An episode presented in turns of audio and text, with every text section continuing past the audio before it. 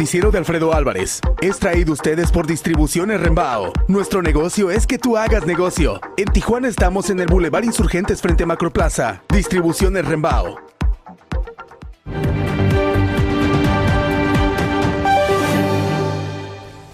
Mujer asalta a niños que esperaban a su mamá dentro de un auto afuera de un hospital y secuestra a uno. Los hechos ocurrieron en Monterrey. Descarrila tren en Coahuila y migrante queda atrapado entre los vagones.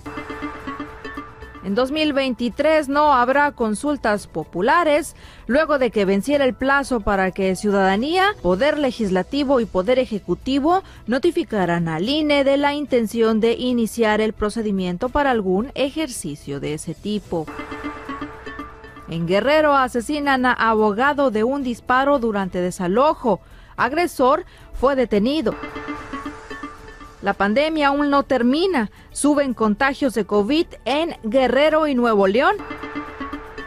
Las remesas hacia México alcanzaron un récord de 5.360 millones de dólares en octubre, un aumento del 11.2% respecto al mismo mes del año anterior, de acuerdo con datos del Banco de México. Policía de China usa tecnología para localizar a manifestantes contra política cero COVID. Al menos 10 estudiantes fueron tratados luego de que las autoridades llamaron una emergencia médica en una escuela secundaria de Los Ángeles, California.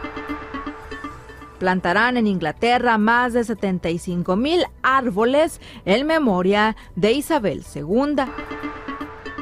Perú sufre quinta ola de COVID-19 ante el linaje de variante Omicron. Francia podría registrar cortes de electricidad a partir de enero, advierte el gobierno, que urge a la población a cambiar sus hábitos de consumo durante el invierno boreal y busca compensar con importaciones de países vecinos los problemas en sus reactores nucleares. Nueva York ofrece miles de dólares a quien pueda erradicar plaga de ratas que inundan las calles.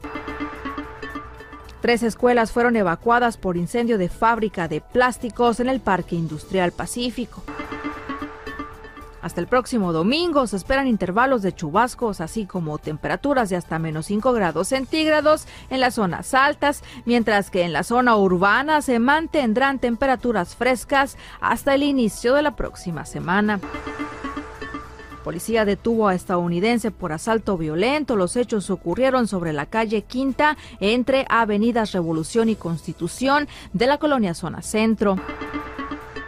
La Secretaría de Seguridad Ciudadana en coordinación interinstitucional pone en marcha el Plan Integral de Seguridad Navideño que terminará el 10 de enero del 2023.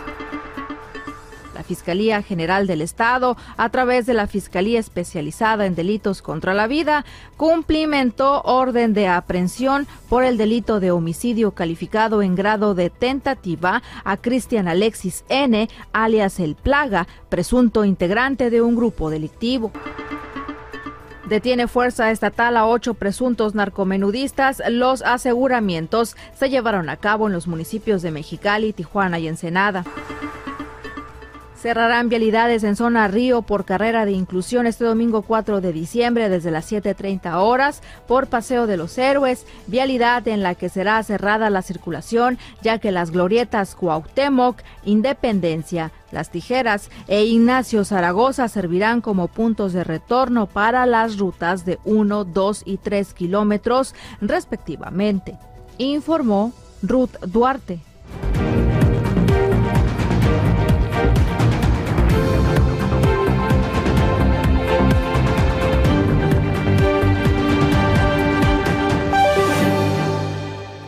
En Distribuciones Rembao tenemos más de tres décadas con los mejores precios en abarrotes. Nuestro negocio es que tú hagas negocio, por eso ponemos a tu disposición miles de productos de las mejores marcas. En variedad, precio y disponibilidad, nadie nos gana. Y para atenderte mejor que nadie, construimos el más grande centro de distribución que hay en el noroeste de México en 40 mil metros cuadrados. Distribuciones Rembao. Nuestro negocio es que tú hagas negocio.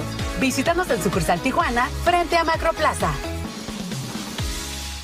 Muchos libramos una lucha contra la colitis y sus cinco terribles síntomas. Afortunadamente, contamos con Nesajar, que con su cápsula de acción inmediata vence al dolor, gases, inflamación, estreñimiento y diarrea. Nesajar, el número uno en la lucha contra la colitis. Yo sí gano, yo sí gano, yo sí gano con sorteos UABC. Participa, colabora, 23 millones son. Este 15 de diciembre, tú puedes ser el ganador de 23 millones de pesos en el 89 sorteo magno de la UABC. Participa también por 4 millones de pesos, autos del año y muchos premios más. Compra ya tu boleto y tendrás más oportunidades de ganar. Sigamos construyendo los sueños de miles de estudiantes universitarios. Conoce más en sorteosuabc.mx. Santa Claus llegó con nuevos productos a Materiales Nungaray. Dale un regalo a tu casa. Arma tus closets con gran variedad de rieles marca Ducase. Además, renueva tus muebles con las nuevas tintas Baratán. Y consiente tu piso con la línea de Wise. Materiales Nungaray. Todo para el carpintero.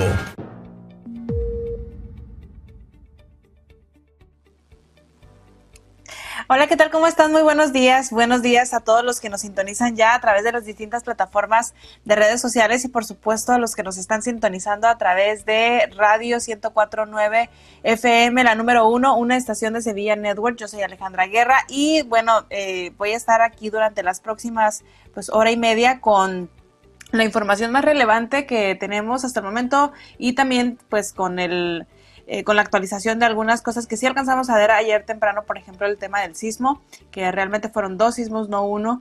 Hubo por ahí una evacuación del Palacio Municipal y también vamos a tener em, pues un poquito más de información acerca de este aumento al salario mínimo que anunció ayer la secretaria del Trabajo en la conferencia matutina del presidente. Ha generado bastante pues bastante inquietud eh, desde quienes aplauden este aumento que ven como beneficio o que se dará el beneficio a 6.4 millones de trabajadores en el país y hay otro este pues otro grupo de personas que cuestionan qué es lo que va a ocurrir con el tema de inflación. Al ratito lo vamos a analizar, pero antes antes que otra cosa, déjenme decirles que este fin de semana se esperan o hay probabilidad de lluvias, por lo menos así lo está dando a conocer eh, protección Civil y está haciendo un llamado a toda la población para que tomen pues las precauciones pertinentes, sobre todo porque vamos a tener temperaturas muy bajas. En este momento estamos a una temperatura de 11 grados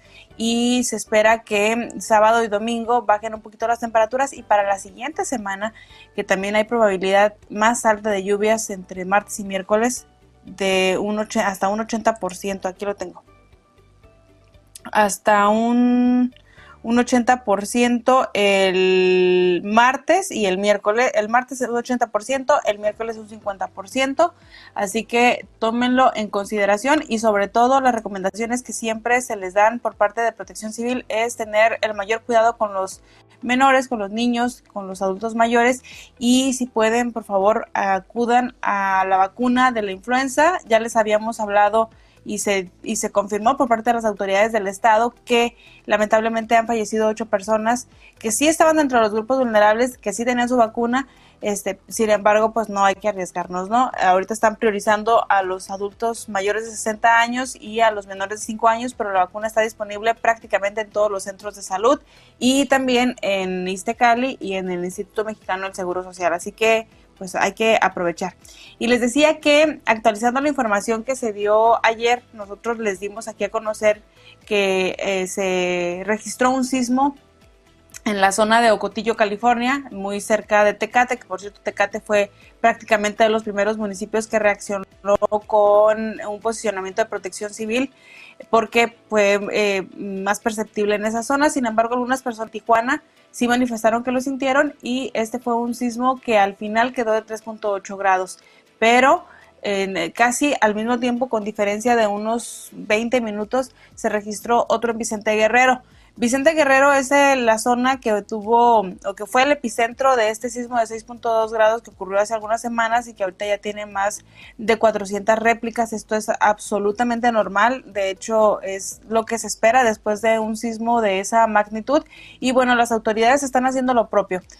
Eh, justamente eh, porque estamos en una zona sísmica es que eh, las autoridades tienen un protocolo de iniciar evacuación en los lugares públicos, en este caso el, el Ayuntamiento de Tijuana, y eh, esto fue lo que ocurrió ayer. Después de que se dio a conocer esta noticia, empezaron a evacuar la zona para revisar que las estructuras estuvieran de forma adecuada. Puede parecernos a lo mejor una nimiedad porque fue muy baja la magnitud del sismo, sin embargo, este, recuerden que, por ejemplo, el sismo de 4.7 que se registró, si mal no recuerdo, en abril, eh, fue el que prácticamente suscitó que se tuviera que mm, cerrar el puente de los olivos y que posteriormente se, se tumbara para poder reconstruirlo debido a que tenía algunas fallas estructurales después de un análisis que se hizo. Es por eso que este movimiento que hace bomberos en los edificios públicos, aunque también es obligación realmente de, de, otros lugares tener un punto de reunión para poder salir cuando se registran estos movimientos telúricos. Y bueno, en caso de que, de que haya alguna negligencia, pues cada quien este, tomar la decisión de salir, ponerse en estos sitios seguros y ya cuando pase un tiempo que sea este seguro que nosotros visualicemos que seguro ya poder regresar a nuestros lugares de trabajo pero bueno esto fue lo que pasó ayer en el Palacio Municipal si usted estaba en la zona realizando trámites bueno tuvieron que ser evacuados esto es necesario es por protocolo y este, tenemos que tener un poquito más de la cultura de la prevención. Así que, bueno, pues ahí quedó. Y bueno, lo que no podemos ignorar, porque la verdad es que es impresionante cómo en una sola semana se quema una fábrica en dos ocasiones y además una fábrica, vean nada más las imágenes, esta imagen que nos eh, hizo llegar nuestro compañero Alex Puente, es de cómo se, de cómo se, se estaba viendo el humo desde prácticamente cualquier punto de la ciudad. Y lo que pasa es que esta fábrica, Kiomex SADCB, es una fábrica que prácticamente este, se encarga de, de, plásticos. Los bomberos llegaron muy temprano, prácticamente en cuanto se, se registró eh, pues las primeras llamadas, las personas empezaron a reportar, había fotografías e inquietud de parte de toda la ciudadanía y nosotros estuvimos haciendo la actualización de lo que estaba ocurriendo en ese incendio porque la verdad es que sí era muy impresionante. Em, inmediatamente llegaron bomberos, eh, empezaron a trabajar por la parte de afuera, no había ninguna persona adentro. Recuerden que el pasado martes se había registrado un incendio por la parte exterior que afortunadamente pudo ser este, sofocado rápidamente por el cuerpo de bomberos y en esta ocasión tuvieron que participar, además de los bomberos, también el ejército y la policía municipal porque eh, pues tenían que adecuar la zona y evitar que otras personas estuvieran en riesgo. Incluso fue necesaria la evacuación de dos empresas que estaban ahí cerca del lugar. Eh, en una, si mal no recuerdo, fueron 43 empleados y en otra fueron 15 empleados. No se reportaron personas lesionadas, pero les decía que es increíble es increíble que en una sola semana, en dos ocasiones se quema esta fábrica y miren, les podrá parecer poca cosa, pero los, todas estas emisiones que pues que prácticamente están en, en, el aire, pues llegan a nuestros pulmones. Y aquí habrá que ver un dictamen, claro, por parte de bomberos para determinar qué fue lo que ocurrió con este, eh, por qué se da este, este segundo incendio. Eh, según información extraoficial, algunas personas se habían metido a robar y fueron las que provocaron este segundo incendio. El primero todavía no se tiene bien a bien qué fue lo que ocurrió, pero además de todo tiene que haber un dictamen por parte de la Secretaría de, del Medio Ambiente porque hemos visto pues que se dan se registran estos incendios y al final no sabemos si van a multar a las empresas, si hay este alguna consecuencia, porque les digo pues las las partículas se quedan en el aire, es contaminación eh, daña muchísimo al ambiente y por supuesto que salimos afectados prácticamente todos los ciudadanos. La fábrica que se quemó, repito, se llama Kiomex SADCB, es el segundo incendio en esta semana y pues miren, ya no creo que haya más porque los bomberos determinaron que la, la estructura estaba completamente colapsada. Fueron más de dos horas de trabajo de nuestros elementos de bomberos que estuvieron ahí realizando primero eh, como eh, de contención para evitar que las llamas se fueran a otras eh, naves industriales que están ahí en el Parque Industrial Pacífico 2 y posteriormente para que el, como había todas las cosas que estaban ahí son bastante combustibles, pues bueno, era un poquito complicado, no podían dejar absolutamente este, nada que, que reavivara las llamas. Vean estas imágenes que nos compartió nuestro compañero Omar Martínez, él estuvo allá también prácticamente desde, desde que se da este reporte de incendio y es impresionante el trabajo que hacen nuestros bomberos. Ya lo sabemos, ya lo sabemos, pero siempre, siempre es necesario recordarlo. Eh, justamente este fin de semana se llevó a cabo el reto 30 que consistía en subir un edificio de 30 pisos con un poquito más de 30 kilos, me parece, de peso, que es lo que anda eh, este, sosteniendo un bombero con todas sus herramientas y todo su uniforme y invitaron a los ciudadanos para que participaran y para que de manera cercana supieran exactamente cuáles son las labores que hacen los bomberos y que valoremos un poquito el trabajo que, que, están realizando y que lo valoren también las autoridades ¿eh? y sus sindicatos, que ahí les recuerdo que ahorita se andan peleando con todo porque, porque quieren quedarse y quieren seguir o quieren imponer a candidatos, pero lo realmente importante son los trabajadores y a veces es lo que se les olvida a los dirigentes.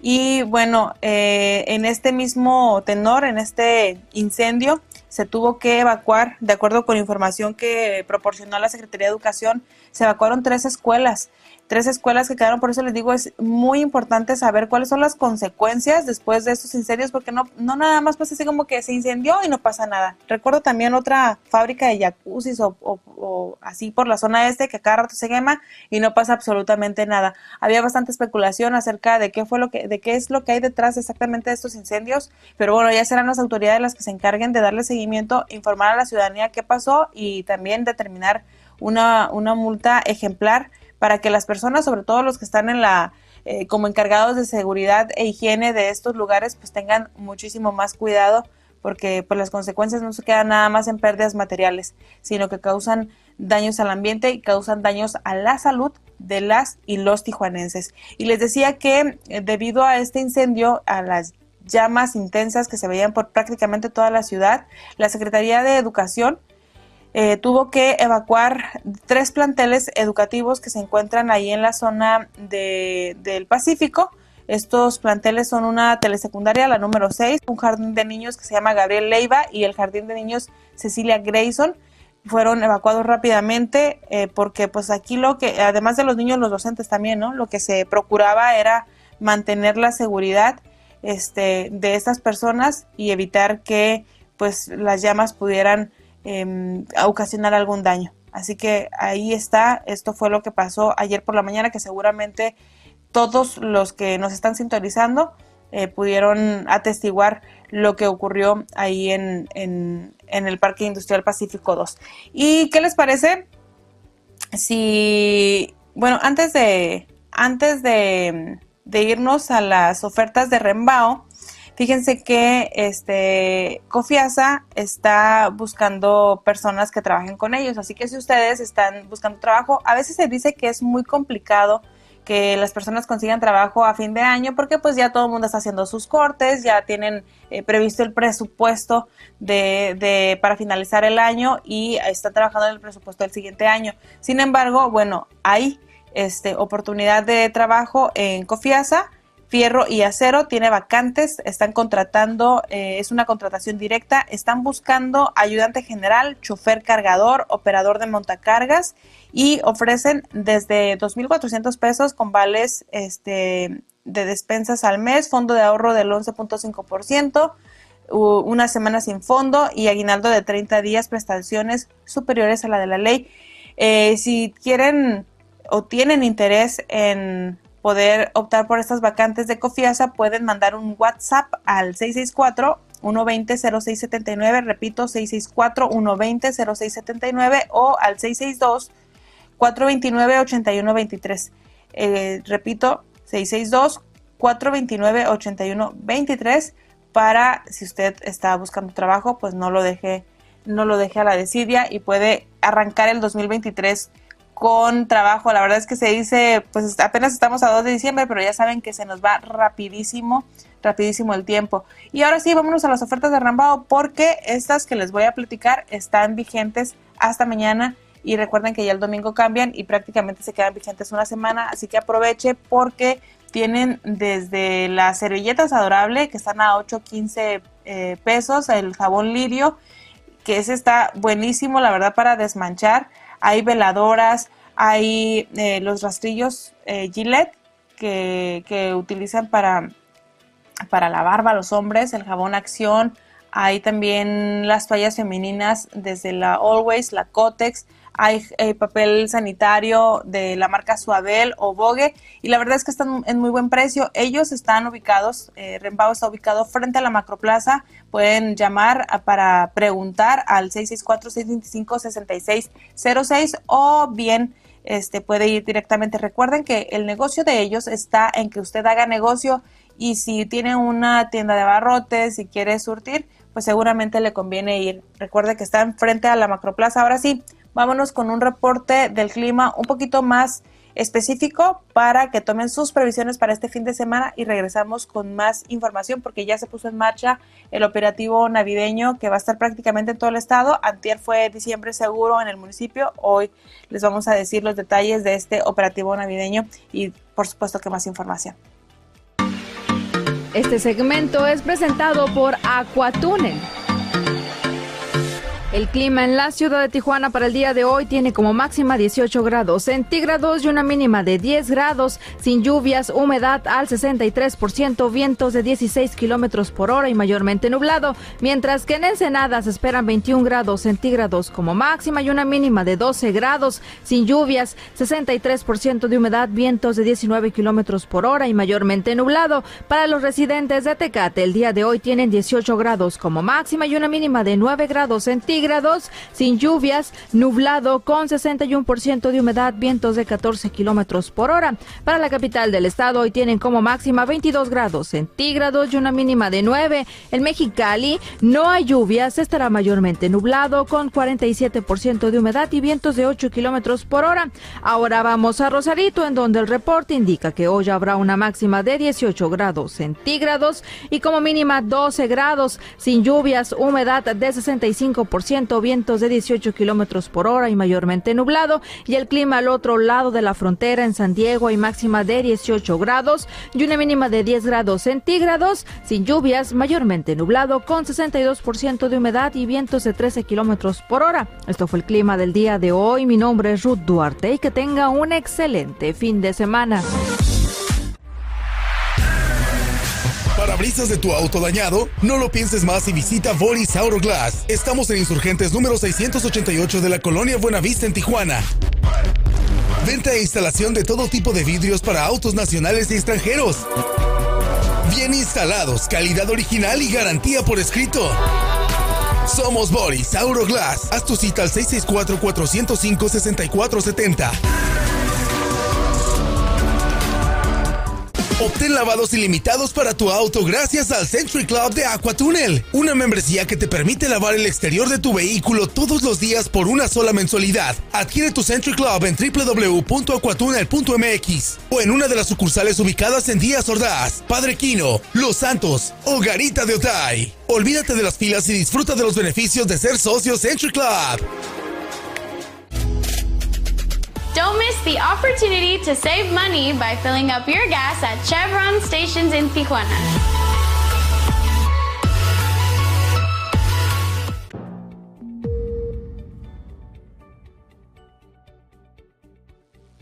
Seis de la mañana con 56 minutos. Oigan, por aquí me están avisando que hay un accidente en la vía rápida junto a la nueva plaza donde está la Liverpool hay un carro volcado y hay mucho tráfico, así que si ustedes eh, eh, pues transitan por esa zona, tomen todas las precauciones. Eh, de hecho, tengo una fotografía que nos hicieron llegar acerca de un carro que se volcó justamente en pues en las obras que están realizando en la vía rápida poniente porque acuérdense que después de las lluvias las lluvias intensas atípicas que le llamaron en el municipio se generaron diversos daños en algunas de las vialidades y esta vía rápida poniente no fue la excepción. Ahí están trabajando eh, pues aproximadamente 150 metros lineales, hay obras, pero van por lo menos dos accidentes en esa zona, así que si transitan por ahí, de verdad, no sé si no hay suficientes señalamientos o si las personas están manejando eh, a exceso de velocidad que no se percatan, pero eh, recuerden que estas obras pues se van a tardar un poquito porque pues ahí prácticamente toda la tubería subterránea estaba dañada y eh, son obras municipales. Así que tengan, tengan cuidado. Y nos preguntaban en YouTube también que qué pasa con el puente de los olivos porque tienen semanas que no, o días que no están trabajando. A ver, déjenme leo bien. Dice, ya no siguen con la obra del puente de los olivos, ya tiene semanas abandonado y ya no hay avance. Miren, en el puente de los, de los olivos pasa una situación. Eh, ya es una obra que el municipio ya terminó, y le pasó al Estado. Recuerden que básicamente desde el inicio se dijo que sería una obra que sería 50-50 el gasto. 30 millones iba a poner el ayuntamiento, 30 millones iba a poner el, el Estado. El ayuntamiento ya, ya terminó prácticamente con su parte, le pasa al Estado, pero el Estado está esperando unas plataformas, unos de concreto, que eh, tiene que utilizar para, pues, para armar el, puente y terminarlo. Sin embargo, pues estas se retrasaron un poco. Acuérdense que el tema de suministros se ha batallado básicamente desde que inició la pandemia, incluso fue todo un tema el año pasado, justo a estas fechas, porque pues aumentaron los pedidos por el tema de compras navideñas y eh, por el tema de pandemia, pues muchísimas empresas no estaban trabajando al ritmo que tenían que trabajar, se atrasó. Así que bueno, les estaremos, les estaremos informando, le vamos a preguntar por ahí al Estado este, qué es lo que pasa, a la Secretaría de eh, SIDURT, son ellos los que se están encargando ya de la obra, porque ya le entregó el, ya le entregó el, el municipio. Digo, nada más para, para tener los, los datos así como cómo van. Y les decía que se puso en marcha el plan integral navideño. Esto es importante porque miren, eh, estamos hablando de hechos de alto impacto que aumentan en esta temporada y por eso sí es importante que se den estos eh, programas especiales. Ya anunció el ayuntamiento el diciembre seguro, que básicamente es un programa que todos los ayuntamientos eh, ponen este, en, en, esta época y ahora el, el, gobierno del estado, a través de la Secretaría de Seguridad y Protección Ciudadana, anunció que más de 3.000 elementos de las fuerzas de seguridad y rescate de los tres órdenes de gobierno estarán participando en este plan integral de seguridad navideño, porque eh, pues justamente en el marco de las festividades decembrinas y de las actividades que se están desarrollando, eh, pues lo más importante es garantizar que las personas que ahorita pues tienen un poquito más de dinero, tienen más salidas porque están preparando ya su pues van a van a comprar este alimentos para sus cenas, van a ir a comprar sus regalos, van a ir a, a depositar, van a sacar dinero, etcétera, etcétera. Es importante que las autoridades pues tengan la proximidad con la ciudadanía, sobre todo porque sí se ha detectado que hay personas que aprovechan estas fechas y que vienen a la ciudad únicamente para delinquir. Así que ellos estarán trabajando prácticamente desde ayer, primero de diciembre, hasta el 10 de enero. Y estos son trabajos que, que van en conjunto con los que ya se realizan de manera preventiva y, y, para la vigilancia en el estado. Así que bueno, utilice, utilice y tenga confianza en las autoridades. Ellos estarán, pues sobre todo en las zonas como las garitas, las zonas bancarias, las playas, que ahorita no creo que haya, que haya alguien en su sano juicio que quiera ir a playas, pero bueno, van a estar ahí pendientes en las presas, en los museos, en las iglesias y en todos aquellos puntos que las personas pues este, se estén aglomerando justamente para pues evitar que haya personas que se quieran aprovechar y ataquen. Le recordamos que están los números disponibles el 911 para cualquier situación, el 089, que es el número de denuncia anónima. Y bueno, ahí van a, van a estar eh, pendientes. Y justamente en este sentido, y después de que les dimos aquí, pues prácticamente noticias acerca de lo que han ocurrido hechos de alto impacto. Más adelante les vamos a hablar de lo que pasó anoche en la Plaza Conquistadora, ahí a la altura del Boulevard Agua Caliente, una zona, pues que antes les decían zonas blindadas, que la verdad yo estoy en desacuerdo con las zonas blindadas porque me parece que todas las ciudadanía, toda la ciudadanía, no importa dónde vivan, no importa este cuánto perciban, no importa si son este de clase media, alta o baja, todos este como derecho necesitan seguridad, pero bueno, es una de las zonas que se le llamaba blindadas y dos hombres fueron asesinados ahí, al ratito los detalles. Mientras tanto, eh, justamente en este en ese sentido y después de que pues se han dado estas situaciones. El presidente del Consejo Ciudadano de Seguridad Pública habló acerca de que ya se le ha perdido este respeto a la autoridad. Vamos a escucharlo. Eh, estamos terminando el año 2022 con eh, incidencia delictiva a la alza, con los homicidios que se habían contenido y están otra vez desbordados y con una percepción ciudadana de enorme inseguridad. ¿no?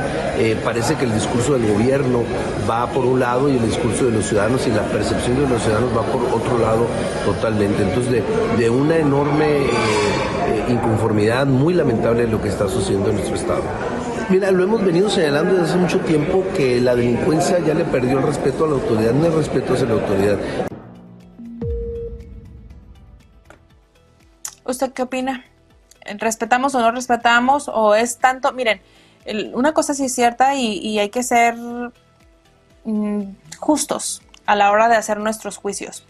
Eh, no hay suficientes elementos, ¿eh? no hay suficientes elementos ni estatales ni suficientes elementos municipales para, para, una ciudad como Tijuana. No los hay ni siquiera, por ejemplo, para Tecate, no los hay para Mexicali, mucho menos para una ciudad como Tijuana que crece todos los días y que lamentablemente esto aunado al incremento de, de uso de drogas, pues eh, tendría que haber una consecuencia y la consecuencia es que prácticamente no les importa dónde cometan los crímenes, los están cometiendo. Ya les habíamos hablado acerca del problema que está generando el fentanilo.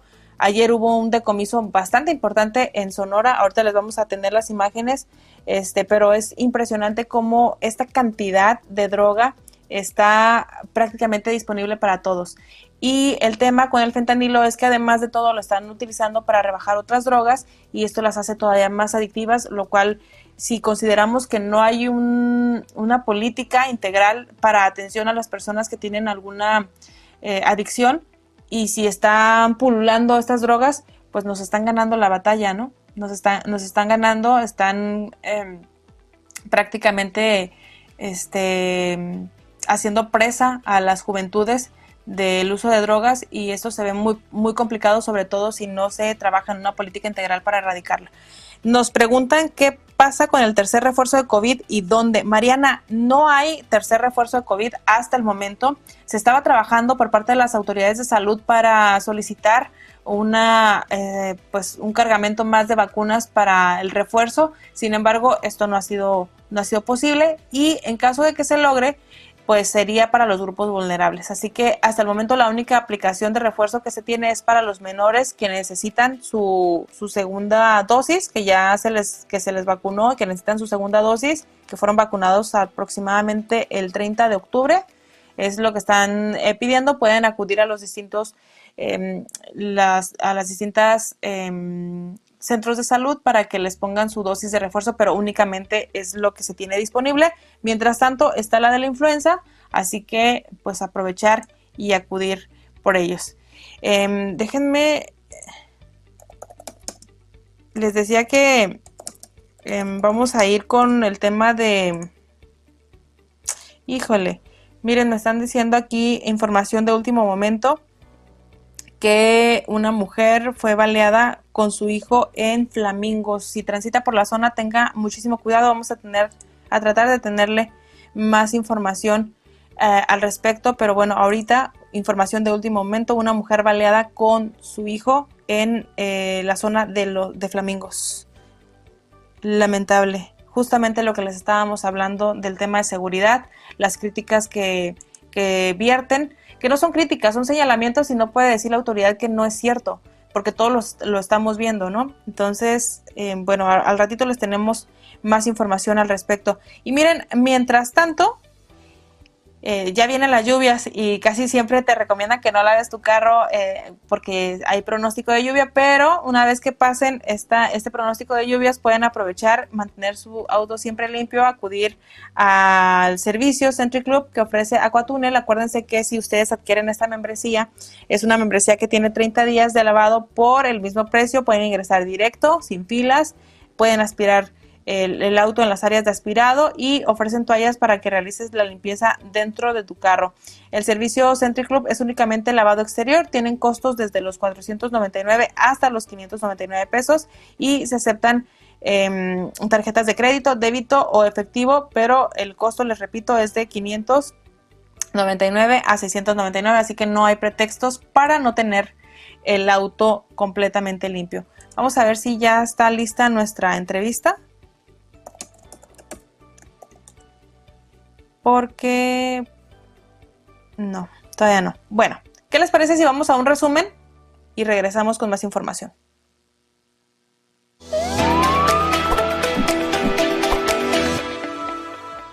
Tres escuelas fueron evacuadas por incendio de fábrica de plásticos en el Parque Industrial Pacífico. Hasta el próximo domingo se esperan intervalos de chubascos, así como temperaturas de hasta menos 5 grados centígrados en las zonas altas, mientras que en la zona urbana se mantendrán temperaturas frescas hasta el inicio de la próxima semana. Policía detuvo a estadounidense por asalto violento. Los hechos ocurrieron sobre la calle Quinta entre Avenidas Revolución y Constitución de la colonia Zona Centro. La Secretaría de Seguridad Ciudadana en coordinación interinstitucional pone en marcha el Plan Integral de Seguridad Navideño que terminará el 10 de enero del 2023. La Fiscalía General del Estado, a través de la Fiscalía Especializada en Delitos contra la Vida, cumplimentó orden de aprehensión por el delito de homicidio calificado en grado de tentativa a Cristian Alexis N., alias El Plaga, presunto integrante de un grupo delictivo. Detiene fuerza estatal a ocho presuntos narcomenudistas. Los aseguramientos se llevaron a cabo en los municipios de Mexicali, Tijuana y Ensenada. Cerrarán vialidades en zona Río por carrera de inclusión este domingo 4 de diciembre desde las 7.30 horas por Paseo de los Héroes, vialidad en la que será cerrada la circulación ya que las glorietas Cuauhtémoc, Independencia, Las Tijeras e Ignacio Zaragoza servirán como puntos de retorno para las rutas de 1, 2 y 3 kilómetros respectivamente, informó Ruth Duarte.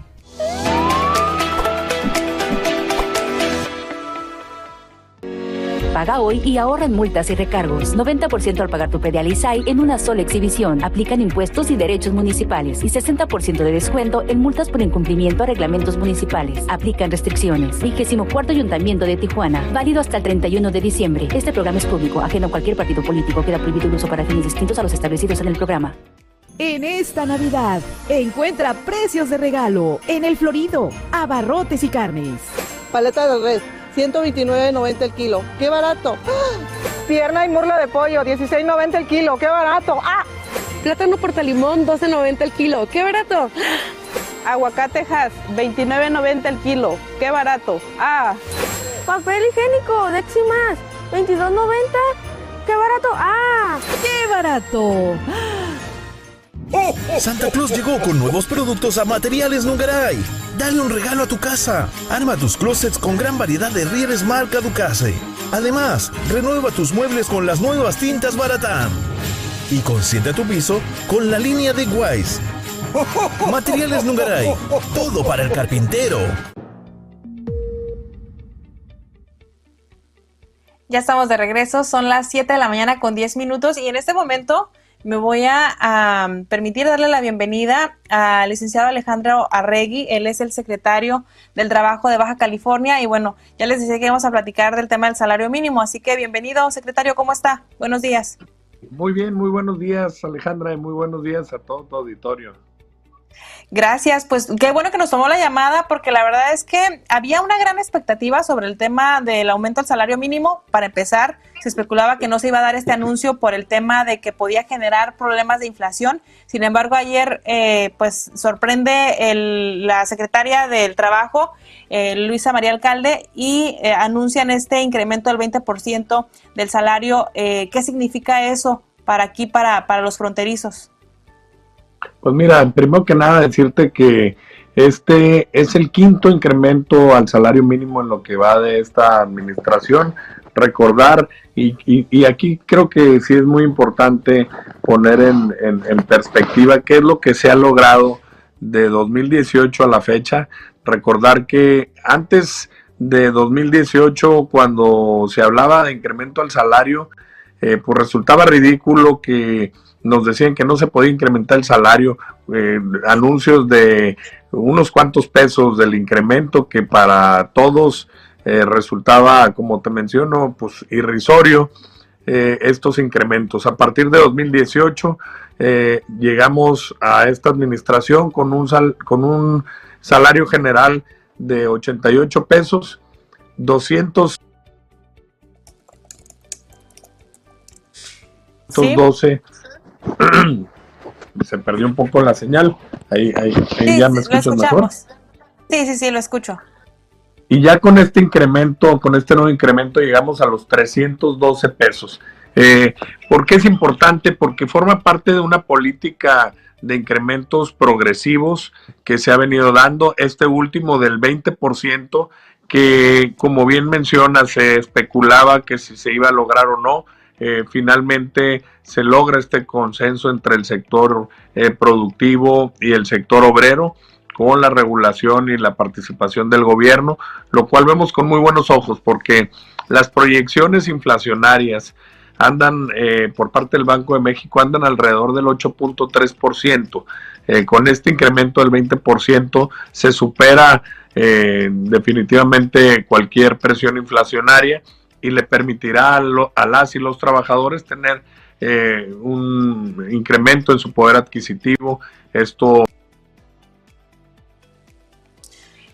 Secretario, eh, em, ¿Esto qué significa? O sea, esto, esto podría ayudar a que más personas se vayan al sector formal, porque digo, no, no, no podemos, y seguramente usted tendrá mejores datos de, de, que tenemos un gran índice de personas en la informalidad. O sea, este incremento y estos incrementos que se han dado, estábamos en 88 pesos, me parece un poquito antes de que, de que estuviera el presidente y ahorita ya, eh, por lo menos en la frontera, son 312 que aplicarán a partir del primero de, de enero pero ¿esto sí ayudaría al tema de la formalidad?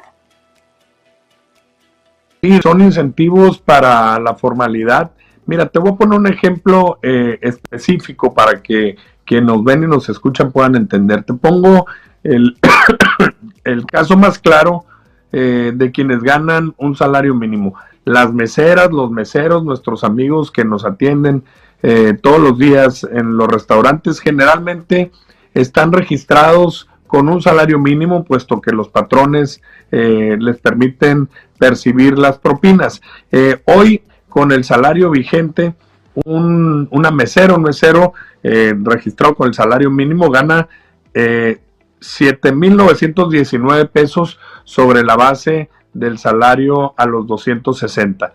A partir del primero de enero, con el incremento, podrá pasar pasará a percibir 9.502 pesos con estos 312 pesos que se incrementa. Un, eh, un ingreso de 1.500 pesos directo eh, mayor que definitivamente representa eh, un incremento en su poder adquisitivo.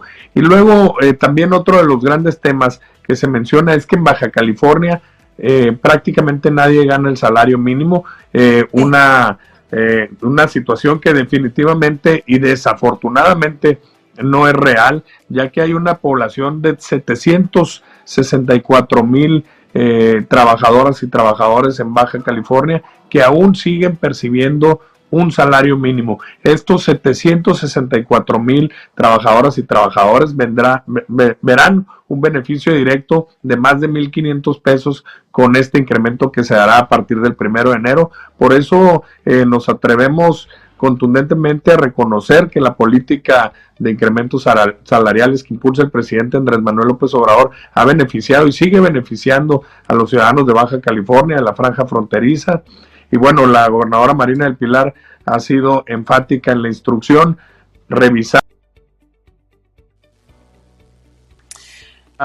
con esta... Eh, sí, lo escucho, ya, se recuperó.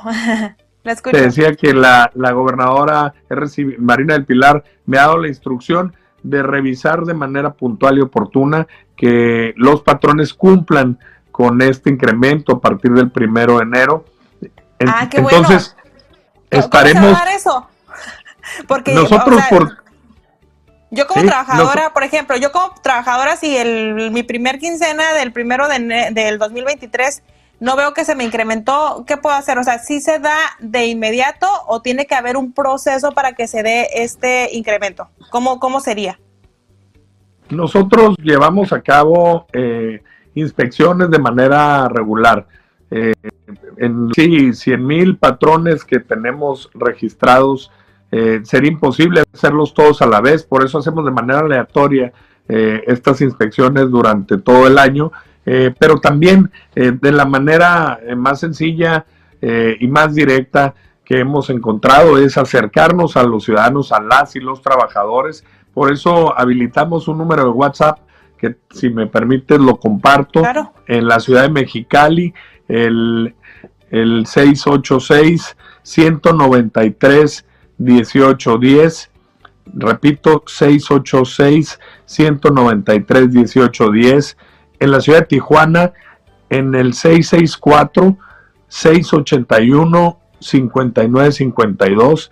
664-681-5952 y en la ciudad de Ensenada 646 172 3000 y así como en el WhatsApp a través de nuestras diferentes redes sociales para que nos sigan las y los trabajadores en las, en las redes sociales de la Secretaría del Trabajo. Estamos atendiendo todas las denuncias que de manera directa recibimos por parte de las y los trabajadores. Si me reportaran, eh, si nos reportaran aquí que alguno de los patrones o de los centros de trabajo no está cumpliendo con el pago de esta prestación o de cualquier otra, nosotros de manera inmediata intervenimos para eh, resolver esa situación y también acompañar al patrón a que pueda incrementar sus niveles de cumplimiento. Esto se trata de trabajo en equipo, no hacer una política persecutoria, sino de trabajo en equipo donde sensibilicemos a los patrones, informemos y le demos la asesoría a las y los trabajadores y que podamos lograr juntos esto que estamos buscando, que es mejorar las condiciones de ingreso y de vida de las Perfecto, pues entonces ahí le estaremos dando lata en el 2023 para ver cómo va esto y a ver si esos más de 700 mil trabajadores que ganan el mínimo en Baja California realmente se vieron beneficiados. ¿Algo que quiera agregar, secretario? Eh, bueno, aprovechar, Alejandra, eh, estamos en, en, épocas decembrinas donde viene eh, el tiempo para que los patrones cumplan con la obligación del pago de la prestación al aguinaldo. Bien importante, todas las trabajadoras y trabajadores que nos escuchan y que nos ven, que recuerden que este es un derecho que por ley les corresponda. Tienen hasta el día 20 de diciembre para que los patrones cumplan con esta prestación de ley. Su aguinaldo 15 días por año como mínimo es lo que tienen que eh, percibir por este concepto, por esta prestación. Eh, recordarles que estamos a la disposición como Secretaría del Trabajo del Gobierno de la maestra Marina del Pilar para darles la asesoría en el cálculo de, su aguinaldo eh, y bien recibir también las denuncias en caso de incumplimiento. ¿Se pueden estos, en estos números que nos dio? ¿En estos WhatsApps que nos dio Ah, Así es. Perfecto. Eh, eh, y, y, bueno, hacer un llamado a los patrones, invitarlos a que cumplan con esta obligación legal. De lo contrario, se podrán hacer acreedores a multas. No queremos que esto se dé. Lo que queremos es que se cumpla, que seamos solidarios con la clase trabajadora de Baja California para que pueda tener eh, las familias de las trabajadoras, los trabajadores, un cierre de año eh, con las condiciones para atender sus compromisos y un inicio de un 2023 que sea pujante para seguir impulsando a Baja California. Perfecto, pues ahí está. Ya pusimos los números aquí en la transmisión y seguramente le van a estar llegando bastantes WhatsApp. Secretario, muchas gracias. Muchas gracias. Eh, bonito fin de semana para todas y todos y gracias por permitirnos comunicarnos con ustedes. Gracias, hasta luego. Bueno, pues ahí está, están los números, eh, se los pusimos aquí en la transmisión. Los repito porque sirven tanto para ver el tema del salario mínimo en 2023, que aplica hasta a partir de 2023, como para si tienen alguna queja con el tema de aguinaldos. Eh, Mexicali 686-193-1810, Tijuana 664-681-5952 eh, y Ensenada 646-172-3000 aprovechen, ahí están los números y bueno, este, no se queden, no se queden callados, ¿no? Cuando hay alguna situación de injusticia, sobre todo con el tema de aguinaldos, que incluso hay algunas em, tretas que hacen algunas empresas para no pagar esta, pues este derecho que tienen los trabajadores. Pero bueno, Vámonos con, más información. Si tienen algún otro detalle, con muchísimo gusto, este, o duda o pregunta, con muchísimo gusto se los hacemos, este, se los hacemos llegar a las autoridades para que ellos nos respondan. Y a propósito del tema de, de tranzas, discúlpenme que les diga esta palabra, pero con el aumento de personas que están en contexto de movilidad, ya sea de aquí mismo, que son desplazados por la violencia de aquí mismo de nuestro país o que vienen de otros países em, y que buscan cruzar a Estados Unidos mediante el trámite de asilo, se está viendo también un aumento en, en personas que están aprovechándose de la necesidad de estas personas y les están cobrando para iniciar un proceso de asilo. Eso, nos explican los activistas, no se debe hacer, es prácticamente una extorsión. Vamos a escucharlo. Bueno, es que si te cobran, ya te están extorsionando, ¿sabes? O sea, el proceso es gratuito. Si alguien te ofrece cruzarte Estados Unidos cobrándote un dinero, eso, eso es, es, alguien que está traficando contigo, es alguien que está abusando. ¿Por qué? Porque las organizaciones que llevamos a cabo estos procesos no cobramos. Entonces, al momento en el que te cobren, pues debes de decir no, muchas gracias, con permiso, y buscar a una organización de confianza, como puede ser al otro lado, ¿no? Espacio Migrante, eh, las organizaciones que ya sabemos que son pues las que han estado trabajando con la migración. Siempre ha existido en, en distintos formatos, pero nosotros decimos, o sea, nosotros eh, observamos que este proceso que ha, digamos, generado CBP se presta mucho para eso, ¿no? Genera las condiciones para que muchas personas puedan abusar y se hagan pasar por activistas o por abogados que, van a, llevar a cabo un proceso y al final de cuentas no es, no es real. Bueno, para que lo tengan, seguramente muchas de las personas que viven aquí tienen eh, a un conocido o conocen de algún caso de personas que, que vienen de otros países o que vienen del- de otros lugares de- del país con el objetivo de buscar asilo político en Estados Unidos. Hay que informarles bien. No, no se puede estar tolerando esto. Incluso, por ejemplo, ayer les pasábamos lo que decía la, la alcaldesa de Tijuana y el secretario de Seguridad con respecto a unas personas que eh, perdieron la vida en la zona del muro hacia Estados Unidos. Y bueno, se creía al principio que eran migrantes, posteriormente se dio a conocer que presuntamente son personas que se dedicaban al tráfico de migrantes y que por pugnas son asesinados en, en esa zona. Bueno, hay que tener muchísimo cuidado porque cada vez es más común que grupos grandes de personas estén intentando cruzar por el muro con el objetivo de entregarse a las autoridades de Estados Unidos y solicitar asilo, pero para llevarlos ahí nada más, para llevarlos ahí les cobran lo que no se imaginan. Eh, personas que del aeropuerto las llevan o de la central camionera las llevan y hasta 500 dólares les están cobrando solamente por llevarlas al, al área de la malla del tubo del, del muro y dejarlos ahí esperando pues que sean que se entreguen a las autoridades de Estados Unidos para poder para poder cruzar. Oigan, y fíjense que ayer se dio un anuncio bastante, pues muy importante, sobre todo para la, para la población de Santa Anita allá en, en Rosarito, porque eh, durante muchos años, un poquito más de 20 años, se tuvo un litigio donde pues no se sabía dónde pertenecían. O sea, pagaban predial en Rosarito, pero luego decían que lo tenían que pagar en Ensenada. Y prácticamente este fue un conflicto que estuvo bastante, eh, en bastante controversia durante muchos años, que era pues los límites territoriales entre Ensenada y Rosarito. Así que eh, finalmente la Suprema Corte de Justicia de la Nación confirmó que Santa Anita y los poblados aledaños forman parte legalmente del municipio de Playas de Rosarito. Les repito, esto es eh, tras años de peleas entre estos dos municipios, tras años, por supuesto, también de incertidumbre para las personas que viven en estas rancherías, en los fraccionamientos que están en la zona, porque pues prácticamente no sabían exactamente a dónde pertenecían. Fue un tema que se ah, trató ampliamente en, en la Cámara de Diputados, hubo muchos exhortos hasta que finalmente llegó a la Suprema Corte de Justicia de la Nación. Y bueno, dice la alcaldesa de Rosarito, Araceli Brown, que siempre han contado esos poblados con Rosarito y van a seguir contando, por supuesto, después de que la Suprema Corte de Justicia está señalando que oficialmente forman parte del territorio de eh, Rosarito. Ella emitió un posicionamiento a través de las redes sociales donde decía que el, en el gobierno pues nunca se han detenido para prestar los apoyos a esta población. Sin embargo, pues debido al tema de dónde pagaban predial, de dónde se les exigían los derechos, etcétera, siempre había esta preocupación. Así que bueno, ya que se, se publique esta, esta determinación de la Suprema Corte en el diario oficial de la Federación, pues se van a tener muchos planes para la población de Santa Anita y las rancherías aledañas porque es un, una zona que siempre perteneció a Rosarito, pero que prácticamente desde el 2011 Ensenada presentó una controversia contra Rosarito para poder este, quedarse con esta parte.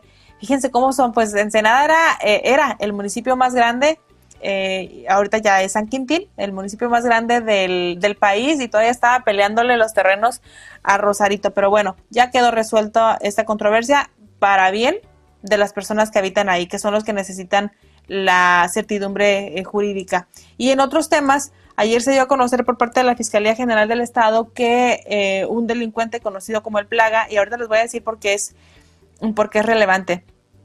Este fue un caso que se dio en, en Mexicali, una, una balacera tremenda que ocurre muy cerca de la, de la línea internacional, esto en la colonia Alamitos. Eh, fue un enfrentamiento que se da entre las autoridades de la Policía Municipal, de la Fuerza Estatal, en contra de tres presuntos, eh, dos presuntos delincuentes. Eh, uno de ellos es este hombre, este joven que estamos viendo en la imagen, quienes nos sintonizan a través de las plataformas digitales, se llama Cristian Al- Alexis, alias El Plaga, que es presunto integrante de un grupo delictivo y de acuerdo con eh, la información que se tiene, pues ya fue vinculado al proceso por los hechos que ocurrieron el sábado 19 de noviembre en la avenida Juan de Dios Pesa, en la colonia Lamitos, donde hubo un enfrentamiento con agentes municipales y estatales y de acuerdo con la información que se tiene, este sujeto iba con otro hombre que se llamaba Benito N, eh, alias el tío, y otro eh, y otra persona a bordo de un Jeep Rubicon. Ellos empezaron, pues estaban haciendo una, una inspección en la zona.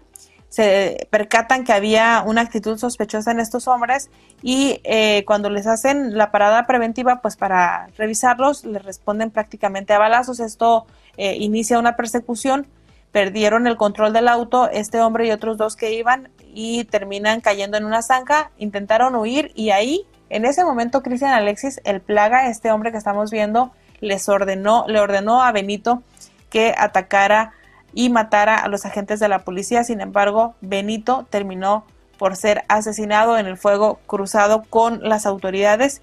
Este hombre se identifica eh, pues prácticamente con un grupo criminal que opera en el Valle de Mexicali y en Mexicali, en la capital, y pues traían además armas de alto peligro. Así que, este, pues bueno, ya serán eh, ellos los que ya está vinculado al proceso y vamos a ver qué es lo que determina.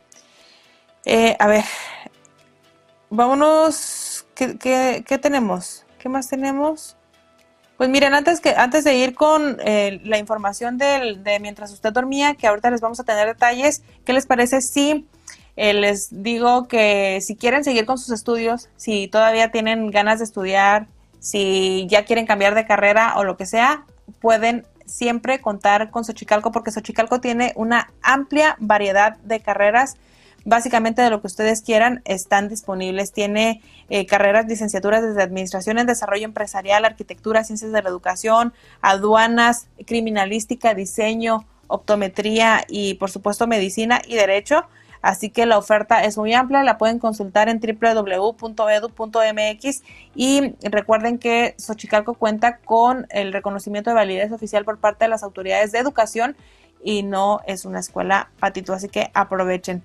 Eh, vámonos también para, eh, ¿qué les parece si nos vamos ya con lo que pasó mientras usted dormía?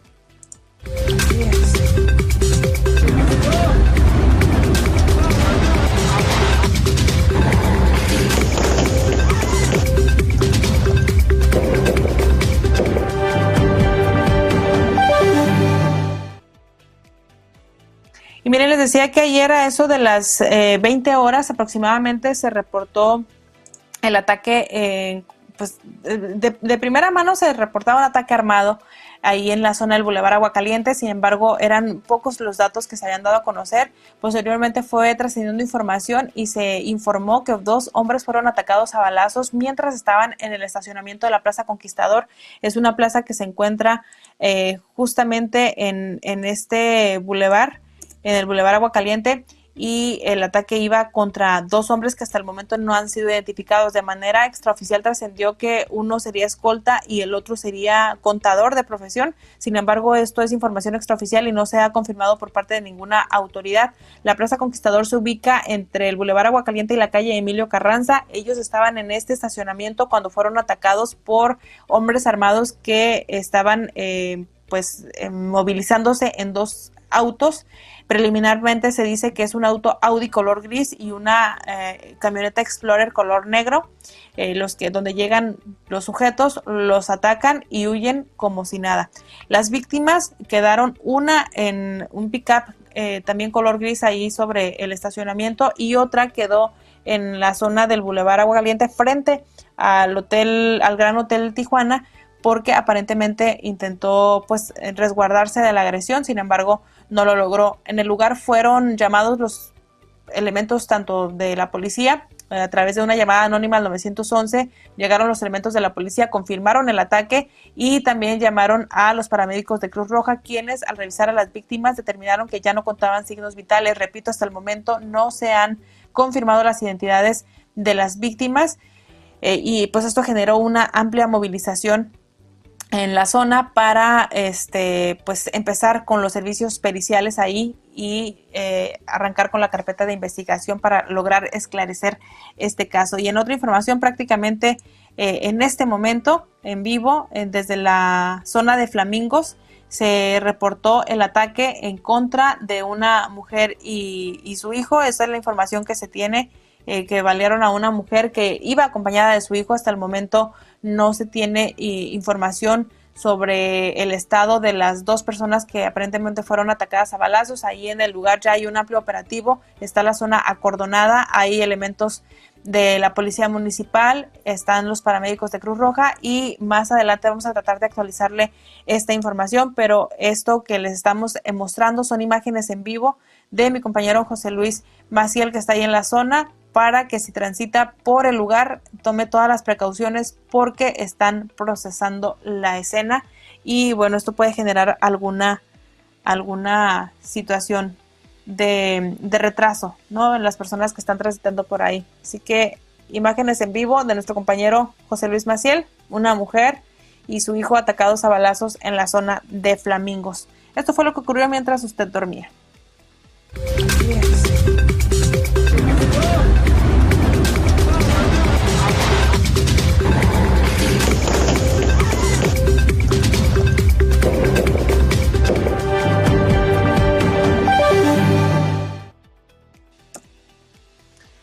Pues ahí está, lamentable, ¿no? Cada vez, fíjense que estaban haciendo una reflexión, leí bastantes reflexiones de la marcha que hizo el presidente López Obrador.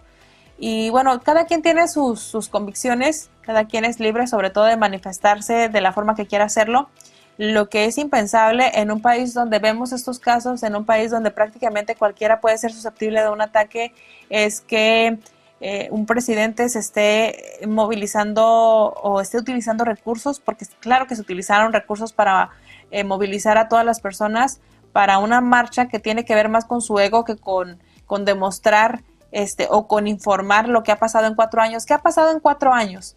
Eh, que sea tan importante como para que el presidente haga una marcha justo después de otra marcha donde le piden que no desaparezca al INE, que es prácticamente una institución con la que el presidente ha tenido guerra desde que inició su sexenio. Y, y, en ese contexto, en ese contexto donde estamos viendo que 11 mujeres son asesinadas diariamente, que diariamente están acribillando que diariamente hay masacres en nuestro país, a pesar de que el presidente declaró en su momento que ya no hay masacres en este país, estamos viendo estas situaciones, se, se atreve a marchar, se atreve a decir que está todo bien, que tiene su conciencia tranquila, que, no se pusieron recursos públicos para la marcha y, entonces los faltantes, digo, a lo mejor, por ejemplo, el tema del salario mínimo se puede ver como un como algo positivo. Habrá otras cosas que sean positivas en el, en el gobierno. Yo ahorita no, no, no recuerdo una que diga, bueno, esto, esto es positivo, pero seguramente las hay. No todo es, no todo es negro ni todo es blanco en un gobierno. Pero creo que lo más importante, lo que más nos queda en la mente, en el colectivo imaginario, son estos hechos.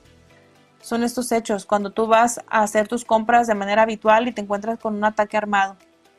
Cuando tú vas a tu trabajo y te, y te tocas con, y te encuentras con una calle cerrada porque una mujer y su hijo fueron acribillados ahí en la zona. Eh, me dicen que la persona no falleció, la persona que fue atacada no falleció, es la información que tenemos. Pero bueno, son las 7 de la mañana con 37 minutos. Eh, vámonos a otra cosa. Eh, me da muchísimo gusto darle la bienvenida a Edgar Eduardo Rodríguez, él es subdirector de inclusión del Ayuntamiento de Tijuana. Buenos días, Edgar, ¿cómo estás? Buenos días, muchísimas gracias por la oportunidad de, de, estar con ustedes y de llevar información de la Subdirección de Diversidad e Inclusión que pertenece a este ayuntamiento de Tijuana y que además está encabezado eh, por nuestra alcaldesa Monserrat Caballero Ramírez. Fíjate, este, me da muchísimo gusto y me da mucho gusto poder hacer yo esta entrevista porque me parece que son temas eh, que, que, que, de repente nada más las, las, o sea, como que los ponen para cumplir con una cuota, ¿no? Se están pidiendo este, desde, desde, la, desde la ley que se tiene que, que, cumplir, por ejemplo, con una Secretaría de Inclusión y a veces no estamos viendo que realmente hagan cosas y hay una comunidad que necesita hay una comunidad que necesita ser representada y, me da muchísimo gusto. Este, antes de, ir con otros temas que traiga la subdirección de inclusión, me gustaría empezar con el tema de, la lucha contra el, contra el VIH y SIDA. Ayer fue el Día Mundial. ¿Cuáles son las acciones que ustedes están llevando a cabo? Eh, Tijuana es una ciudad este, que pues me, me, parece a mí todas, pero Tijuana especialmente necesita hablar sobre estos temas que muchas veces son tabús. ¿Qué nos puedes compartir, Edgar?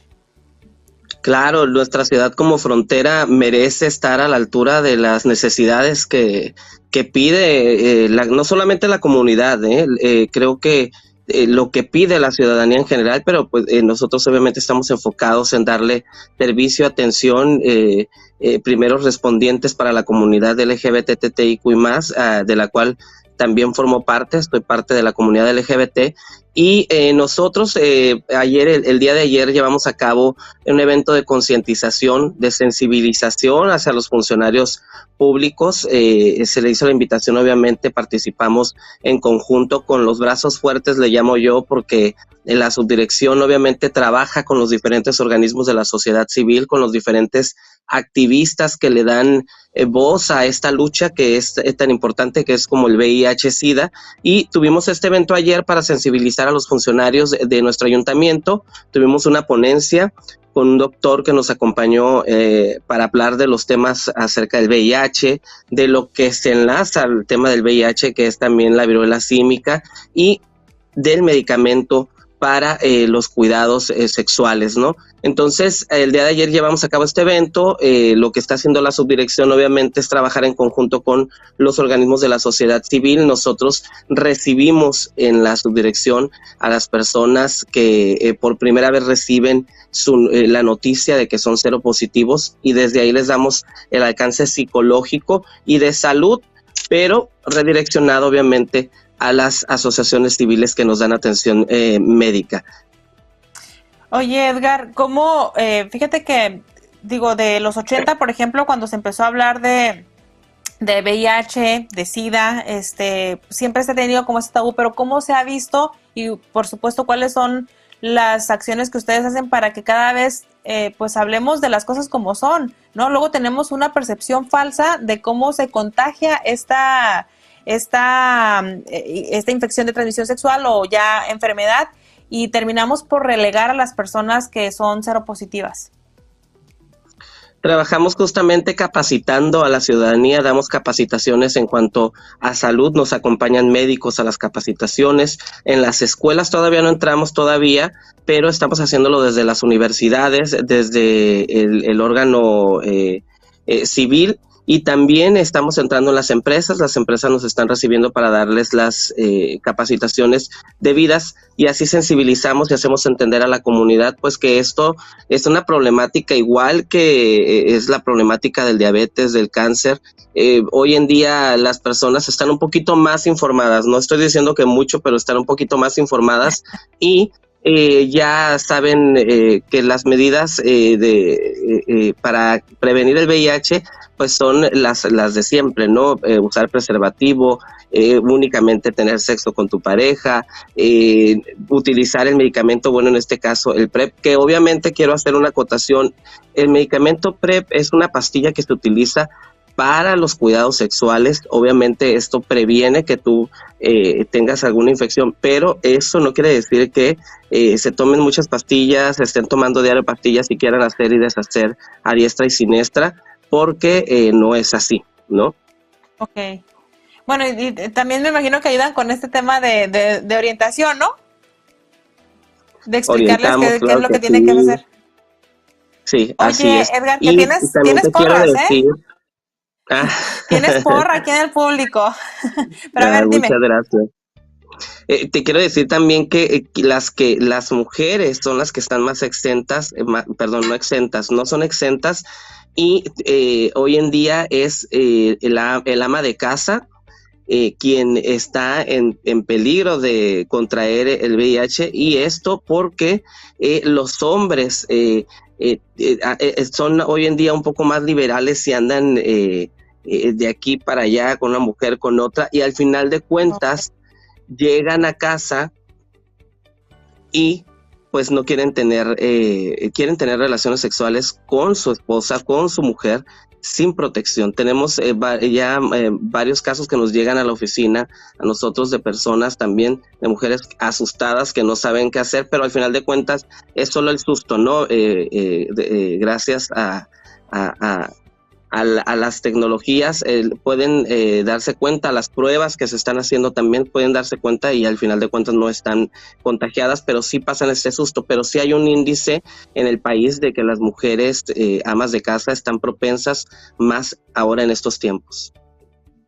Wow, tremendo dato. Oye, Eduardo, em, ¿qué onda con ustedes apoyan directamente a las trabajadoras sexuales de, de ahí de la, de la zona norte? O sea, ¿trabajan con ellas como justamente también como un tema de prevención?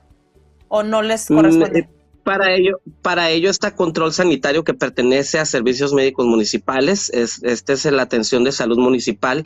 Eh, eh, con ellas trabaja directamente eh, la dirección de salud municipal. Obviamente nosotros no estamos exentos de recibirlas, de que se acerquen con nosotros para darles también la, atención necesaria. No se han acercado con nosotros. Obviamente nosotros próximamente vamos a arrancar un programa de salud en toda la zona eh, rosa de la ciudad, donde vamos a iniciar obviamente por lo que nos corresponde, que son los, los antros y bares de la comunidad LGBT. Vamos a entrar para eh, llevar capacitación tanto a las, a la- al, al negocio como a los que, a quienes están dentro eh, disfrutando de la fiesta, ¿no? Y vamos a llevarles desde preservativos, pruebas rápidas y vamos a llevar un doctor con nosotros también para hacer una plática de unos 5 o 10 minutos. Ah, súper bien. Oye, Eduardo, ¿algo que quieras agregar? Este, no sé qué otros servicios tienen en la Secretaría de Inclusión, quiénes pueden optar por ellos y si tienen algún número de teléfono para que la comunidad lo sepa. Así es, bueno, desde las instalaciones, desde las oficinas de la Subdirección de Diversidad estamos llevando a cabo los cambios de identidad de género para las personas trans. Estamos llevando a cabo las pláticas de concientización, estamos haciendo capacitaciones en las empresas, tenemos el punto naranja. El punto naranja habla acerca de la seguridad de la comunidad LGBT, que te sientas seguro dentro y fuera de las empresas, que las empresas sean más incluyentes, que tengan dentro de su, eh, de, de su nómina pues un porcentaje que le dé espacio a la comunidad LGBT, que le den espacio también dentro de sus oficinas, que tengan espacio. Próximamente tenemos también la feria, la primera feria del empleo LGBT, el 20 de diciembre, con más de 60 empresas participando con nosotros para llevar a cabo, eh, eh, llevarle a la ciudadanía LGBT eh, espacios dentro de sus empresas. Y no, rele- no relegarlos, ¿no? Porque, por ejemplo, con el tema de la comunidad trans, eh, he platicado con, con, algunas, con algunas mujeres trans que dicen, bueno, prá- prácticamente como nuestra identidad no coincide, eh, no cómo me identifico con la identidad oficial que tengo, pues no nos contratan y no, nos- no nos queda otra más que a veces irnos por el tema del trabajo sexual.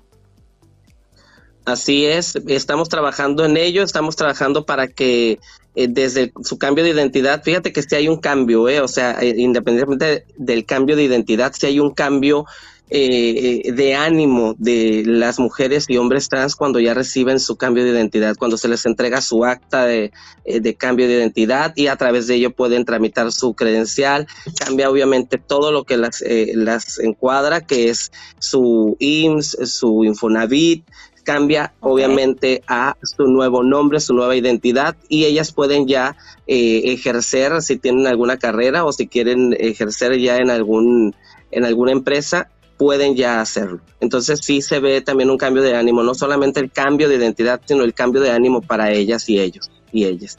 Perfecto. Y, qué- importante, ¿no? También el tema de salud mental. Eduardo, muchísimas gracias. Ojalá después podamos hacer algo. Este, me interesaría, por ejemplo, cómo se lleva a cabo este, este apoyo que dan para el tema de, de cambiar la identidad, que es un tema que luego no se conoce tanto y que pensamos que es súper difícil y que seguramente habrá una parte de la comunidad que sí necesita saber. ¿Algo que quieras agregar? Así es. No, nada más de muy- que están las puertas abiertas de la subdirección para la comunidad LGBT, para las familias eh, que tengan también un, un integrante de nuestro acrónimo de la comunidad LGBT, TTIQ y más. Desde ahí les damos el apoyo psicológico a las familias, también a los padres de familia, para que puedan ir entendiendo que esto no es una enfermedad, sino es una decisión. Perfecto. Eduardo, muchísimas gracias. Que tengas excelente día. Bye, muchas gracias, buen día. Hasta luego. Pues son las 7 de la mañana con 47 minutos. Ya sabe, este, si requiere de algún servicio de atención, de respaldo, de orientación, ahí está la Secretaría de Inclusión. Y mire, vamos con más información porque ayer se dio a conocer acerca del fuerte decomiso de 300 kilos de fentanilo que los elementos de la Fiscalía General de la República incautaron, eh, eh, pues, de un camión de cocos. Vean nada más, ya se las ingenian, digo, no es algo nuevo, no es una técnica nueva, pero bueno, Los elementos de la FGR detectaron este cargamento en un camión. Esto se dio a conocer por parte de, la propia institución a través de un comunicado. Eh, señalaron que eh, en el tramo de la carretera 26 en Puerto Libertad, en Sonora, se cumplimentó una diligencia y lograron detener a dos personas que transportaban 300 kilos de supuesto fentanilo. Tendrán que hacer las pruebas químicas eh, correspondientes. Los asegurados y lo asegurado, perdón, y los detenidos quedaron a disposición del Ministerio Público Federal, quien lleva a cabo la investigación correspondiente. Esto es prácticamente lo que les estaba explicando al inicio del programa con el tema de cada vez más expuestos al tema de violencia. El, la facilidad con la que están pululando las drogas, sobre todo estas drogas eh, químicas como el fentanilo, y que a veces ya no es posible cruzarlas a Estados Unidos y se están quedando aquí. Ayer justamente se, se, atendió una emergencia en una escuela secundaria de la zona de Los Ángeles porque había 10 alumnos de secundaria que presentaban eh, supuesto este, sobredosis. Ahí llegaron los elementos de bomberos eh, para la atención primaria de estos, de estos alumnos y fueron trasladados algunos de ellos a hospitales con el objetivo de, pues, de rápidamente salvarlos. Pero miren, nadie está exento, así que todavía hay que tener muchísimo más cuidado con los menores, hablar sobre, sobre esto y sobre las consecuencias de, pues de, de tener una adicción. Y también en, Sonora fue asesinado un empresario transportista. Eh, él se llamaba Jorge Fajardo, fue privado de la libertad en Guaymas y su cuerpo fue encontrado en Empalme. Él fue, era conocido como hippie, Jorge Hippie Fajardo Valenzuela. Fue privado violentamente de su libertad eh, por un comando eh, armado el pasado martes en un gimnasio de Guaymas y lamentablemente fue encontrado ayer en Empalme. Él en algún momento fue dirigente del PRI. Fue encontrado a orillas de la carretera federal 15 en el tramo Obregón-Guaymas y a la altura de un sitio que se llama Piedra Volada en Empalme. Estaba envuelto en una cobija, atado con cinta adhesiva y con huellas, con huellas de violencia. Así que lamentable, él em, tenía básicamente un año acudiendo a ese gimnasio en el mismo horario con su esposa y con sus hijos y lamentablemente ahí fue interceptado definitivamente alguien que que le, leyó, ¿no? Los pasos que le adivinó. Por eso siempre dicen que es necesario cambiar las rutas, es necesario tener una, una diferenciación en las rutas que nos llevan a nuestra casa, sobre todo si son personas que son a lo mejor muy conocidas, si son personas que tienen un negocio, porque lamentablemente los delincuentes están prácticamente pues en todo. A ver, dicen, acá voy a leer algunos comentarios. Dice Norma Martín, ahora ya empezaron a promover el desafuero de Alito Moreno para presionar la reforma electoral.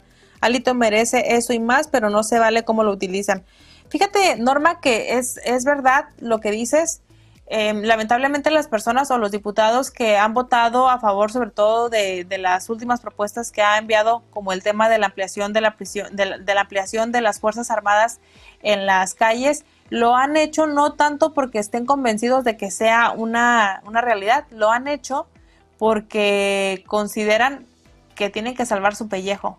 Y esto yo creo que aplica para todos y cada uno de los políticos.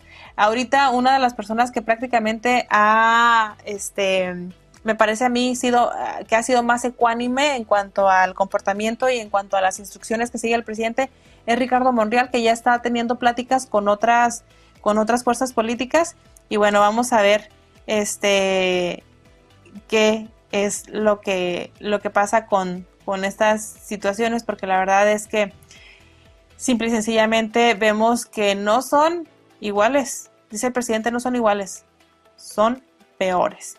Y bueno, ya es viernes y les recuerdo que si ustedes tienen que hacer algún trámite, van a tener que esperar hasta el martes porque el próximo lunes es un día que van a suspender las labores en el Ayuntamiento de Tijuana debido a, a que se tiene este un día de los estatutos jurídicos de los servidores públicos del Servicio del Estado, así que es considerado como un día inhábil. Esto lo dio a conocer el oficial mayor Marcelo Machain eh, él prácticamente dio a conocer esto mediante un documento, ya lo sabemos todos, pero bueno, no está de más recordárselo, no trabajarán el próximo lunes en el Ayuntamiento de Tijuana, digo nada más para que lo tomen en consideración. Y miren, se siguen dando los cambios. Ayer en la tarde se informó que el secretario de gobierno de Tijuana, el señor Jesús eh, García tomó protesta como encargado de despacho de la delegación San Antonio de los Buenos a Comar Rivera. Él es el encargado de despacho, están habiendo cambios, ya se habían anunciado otros cambios en las delegaciones y bueno, esto de acuerdo con lo que se da a conocer por parte de las autoridades es parte de la estrategia de reacomodo que está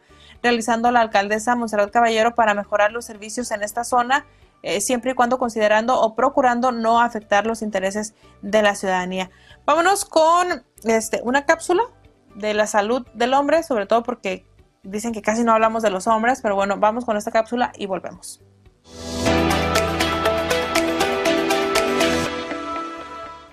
Y a propósito de noviembre, ahora tenemos algo más que festejar, el mes del hombre, de la salud del hombre. Qué bueno que han tocado este tema. De repente se han descuidado de repente hemos tenido grandes enfermedades y grandes complicaciones de esas enfermedades y hemos perdido mucha gente en el camino innecesariamente por falta de cuidados. Eh, ahora el hombre no solamente físicamente o por la moda se cuida más, sino que ahora debe cuidarse también desde dentro. Es importante que el hombre, el varón, acuda a sus consultas médicas, se cuide tanto como la mujer, igual o más eh, es el proveedor de la casa, es el que tiene una gran responsabilidad y un gran trabajo físico. Debe cuidarse y no solamente decir, como hago mucho trabajo físico, tengo que comer más. De repente estamos como en el cuento, papá oso, mamá osa y, y el bebé osito. Y al papá le damos lo que nadie se quiere comer y el papá se come lo que no se quiso comer alguien en el restaurante, en la mesa del restaurante, y el papá va ganando peso y el papá va ganando riesgos. Así que hay que hacer análisis de laboratorio, hay que estar pendientes de la salud, no hay que considerar que la barriguita sea parte del sex appeal o que sea parte de la belleza del varón. Y no debemos considerar, como lo dijimos por muchos años, con que el varón sea varón es suficiente, no, tenemos que cuidarlo y hacer de él larga vida con bienestar. Y algo más que no debemos perder de vista. De repente asumimos que es normal que el varón pase los fines de semana con un six o dos six de cervezas. O con compartir con los amigos en un juego de cartas con cinco, seis, ocho whiskies por semana. El alcohol forma parte de la vida del varón y lamentablemente forma parte de la causa de muchas enfermedades adquiridas, eh, empezando por el sobrepeso y la grasa abdominal. Hay que tener cuidado con eso. Las botanas de repente entran fácil y ahí se quedan. Y no los tomamos en cuenta. La salud del varón debemos tenerla ahora con otra visión. Hay que ser observadores y hay que cuidarnos más.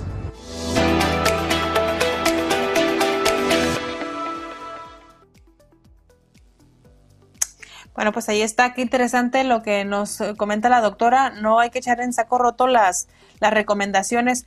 Oigan, y bueno, de último momento, nada más para pues información que también este es relevante porque el gobernador de Sonora, Alfonso Durazo, envió una iniciativa al Congreso del Estado para homologar los tiempos electorales, algo similar a lo que se hizo aquí en Baja California, que ya sabemos qué dolor de cabeza nos causó después cuando Jaime Bonilla llegó al poder, que ya no quería dos años, sino quería cinco, etcétera, etcétera. Bueno, en Sonora el próximo mandatario durará tres años en el cargo, esto después de que se aprobara la reforma que envió el gobernador Alfonso Durazo allá en, Sonora. Y antes de irnos, son las 7 de la mañana con 57, nada más para comentarles que sí se confirma que fue una mujer este, lesionada por arma de fuego, por disparos de arma de fuego mientras circulaba en su vehículo, eh, un auto tipo sedán. Los hechos se registraron sobre la calle Flamingos, esquina con el Boulevard Cuauhtémoc Sur, en la colonia Herradura Sur. Y bueno, afortunadamente la mujer fue estabilizada por eh, los paramédicos de Cruz Roja que llegaron a auxiliarla. Fue trasladada a un hospital, presentaba dos orificios en su cuerpo, uno en el brazo y otro en el pómulo. Y no tenemos más información. En un principio, con, de acuerdo con información preliminar, se ha dicho que iba en compañía de su hijo. Hasta el momento esto no lo hemos podido confirmar, pero eh, pues en espera de más datos, se los daremos a conocer a través del portal de noticias de alfredoalvarez.mx. Ahí le vamos a tener toda la actualización. Así que muchísimas gracias a todos por seguirnos. Y ojo, porque todos los que estuvieron participando, eh, todos los que estuvieron participando, miren, sí me confirman que la señora tenía dos impactos, dos impactos en la cara. Todos los que nos estuvieron este, participando en la dinámica para los boletos de Sin Bandera, pues ya hay ganadores. Los ganadores del Facebook de Alfredo Álvarez son Esteban Cuadras. Él comentó la canción Entra en mi vida y va a poder irse a disfrutar de este concierto súper romántico eh, a partir de hoy a las 21 horas. Y en el Facebook de Ruth Duarte ganó Sari Ábalos. Ella etiquetó a su amiga Yadira Wong García. A partir de las 12, de 12 a 4, pueden pasar a recoger sus boletos en Boris, que está ubicado en Avenida Insurgentes, número 688, en la colonia Buenavista. Así que, mm, pues, hagan sus planes, porque ya saben que luego los viernes se pone el tráfico medio intenso y el concierto es hoy. Así que, bueno, ahí están los ganadores. Son las 7 de la mañana con 59 minutos. Yo soy Alejandra Guerra y me despido de ustedes. Muchísimas gracias.